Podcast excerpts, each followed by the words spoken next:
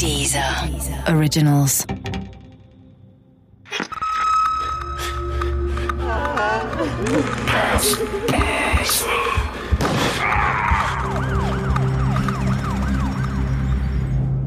Blutige Scheidung Teil 4 Die Reisen nach Osteuropa waren für Wolf wahrscheinlich weniger gut bezahlte Arbeit als erholsame Abwechslung von seinem unharmonischen Ehealltag. Auf einer dieser Reisen lernte er Oksana aus Samara kennen. Die junge Ukrainerin war während einer Reise in die Ukraine als Dolmetscherin für Wolf abgestellt worden. Mit ihren 25 Jahren und dem festen Ehrgeiz, einen westlichen Lebensstandard zu erreichen, konnte sie bei Wolf punkten. Der 54-Jährige hatte sich längst mit dem Gedanken angefreundet, seine vierte Frau Ursula gegen eine jüngere auszutauschen. Doch zunächst war Oksana nur eine Affäre. Erst mit der Zeit wurde mehr daraus. Vor seiner Frau Ursula machte er von Anfang an kein Hehl daraus, dass er sich neu verliebt hatte. Als er sich sicher war, dass Oksana die richtige war, verlangte er von Ursula die Scheidung – doch Ursula war nicht gewillt, auf das schöne neue Haus und den Unterhalt, den Wolf zahlte, zu verzichten. Gleichwohl musste er das Haus verlassen, als er Oksana nach Deutschland holte. Zwei Frauen unter einem Dach mit demselben Mann, das wäre auf Dauer nicht gut gegangen. So viel Verstand hatten alle Beteiligten. Doch Jochen Wolf hatte nun ein Geldproblem. Sein Beamtenjob im Wirtschaftsministerium warf zwar 10.000 D-Mark ab, doch von dem Geld sah er nicht viel. Der Unterhalt für seine Frau Ursula, die Raten für das Haus, seine neue Wohnung und Oksanas Ansprüche. Das alles räumte seine Konten leer. Er hatte Oksana mit dem Versprechen nach Deutschland gelockt, sie als Unterwäschemodel groß herauszubringen. Auch dafür war kein Geld mehr da. Ein Bekannter, dem er von seinen finanziellen Problemen berichtete, hatte eine Lösung parat. Ehefrau Ursula müsste weg.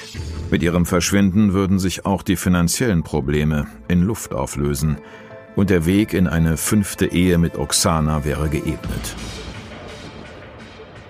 Das alles klang logisch. Jochen Wolf stand diesem Vorschlag durchaus offen gegenüber. Er gab dem Bekannten 15.000 D-Mark in Bar, um das Problem Ursula endgültig zu lösen. Aber der Bekannte bekam dann doch offenbar Skrupel bei der endgültigen Beseitigung des Problems. Möglicherweise spielte auch eine gewisse Rolle, dass er noch nie einen Menschen getötet hatte und um die strafrechtlichen Folgen bei einer nicht auszuschließenden Entdeckung des Mordes fürchtete. Deshalb gab er dem bösen Wolf das Geld tatenlos zurück. Das alles erfuhr ich natürlich erst später. Ich weiß deshalb auch nicht, wie es Jochen Wolf mit dem Fehlschlag ging. Vielleicht war er insgeheim erleichtert, dass es doch nicht zum Äußersten gekommen war. Andererseits hatte sich der Plan von der endgültigen Lösung des Problems Ursula seit diesem Zeitpunkt in seinem Hirn festgesetzt. Hin und wieder sah ich ihn an seinem Haus, das er nicht mehr bewohnen durfte. Wahrscheinlich bettelte er bei Ursula um die Scheidung, aber sie ließ sich nicht erweichen. Bei diesen seltenen Besuchen machte er einen leicht heruntergekommenen Eindruck.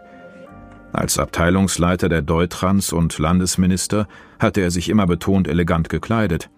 Eine gewisse Eitelkeit war ihm damals ganz sicher nicht fremd gewesen. Doch inzwischen trug er ausgeleierte Jacketts und abgewetzte Hosen. Vielleicht setzte er bei Ursula all seine Hoffnung auf Mitleid. Aber damit konnte er nun nicht wirklich rechnen. Insgesamt mieden frühere Freunde und alte Weggenossen Wolfs Gesellschaft. Er war seit 93 im Grunde in Brandenburg persona non grata. Also niemand zeigte sich gern mit ihm, weil er eben nicht nur einen relativ geringen Sympathielevel auszufüllen vermochte, sondern eben auch, weil die Dinge, wie er aus dem Amt entbunden, entfernt worden ist, vor aller Augen waren. Ende 1998 spitzte sich die Situation zu. Das Touristenvisum von Oksana lief ab. Ein dauerhaftes Bleiberecht für das zukünftige Unterwäschemodel war nicht in Sicht da Jochen Wolf seine junge Geliebte nicht heiraten konnte. Der Traum von einer gemeinsamen Zukunft mit Oksana schien in weite Ferne zu rücken. Schuld war natürlich Ehefrau Ursula. Das versuchte er auch Oksana klarzumachen. Die Kausalkette, die er entwarf, klang in sich stimmig. Oksana konnte kein Unterwäschemodel werden, weil sie zurück in die Ukraine musste. Sie musste zurück in die Ukraine, weil Jochen Wolf sie nicht heiraten konnte, Wolf konnte sie nicht heiraten, weil seine Frau Ursula die Scheidung verweigerte. Ursula verweigerte die Scheidung, weil sie geldgierig war. Am Ende war ihre Geldgier daran schuld, dass Oksana kein schönes Leben führen konnte. Mit dieser schlussfolgernden Erkenntnis fuhr Oksana kurz vor Weihnachten 1998 zum Haus von Ursula. Ob der böse Wolf von ihrem Vorhaben wusste, ist bis heute ein gut gehütetes Geheimnis. Doch er wird seiner Geliebten sicher von den Joggingrunden seiner anhänglichen Frau durch den nahen Wald berichtet haben. Auch ich habe meine Nachbarin immer wieder bei ihren sportlichen Aktivitäten beobachten können. Sie lief immer zur gleichen Zeit, was Oksana von Wolf offenbar zugetragen worden war. Im Wald wartete Oksana auf die nichtsahnende Ehefrau ihres Geliebten. Sie hatte einen festen Plan. Wenn Jochen Wolf nichts bei Ursula erreichen konnte, dann wollte sie es nun selbst versuchen. Um ihrem Ansinnen den notwendigen Rückhalt zu geben, hatte sie die Sportpistole ihres Geliebten dabei. Mit geladener Waffe stellte sie sich im Wald der joggenden Ursula in den Weg.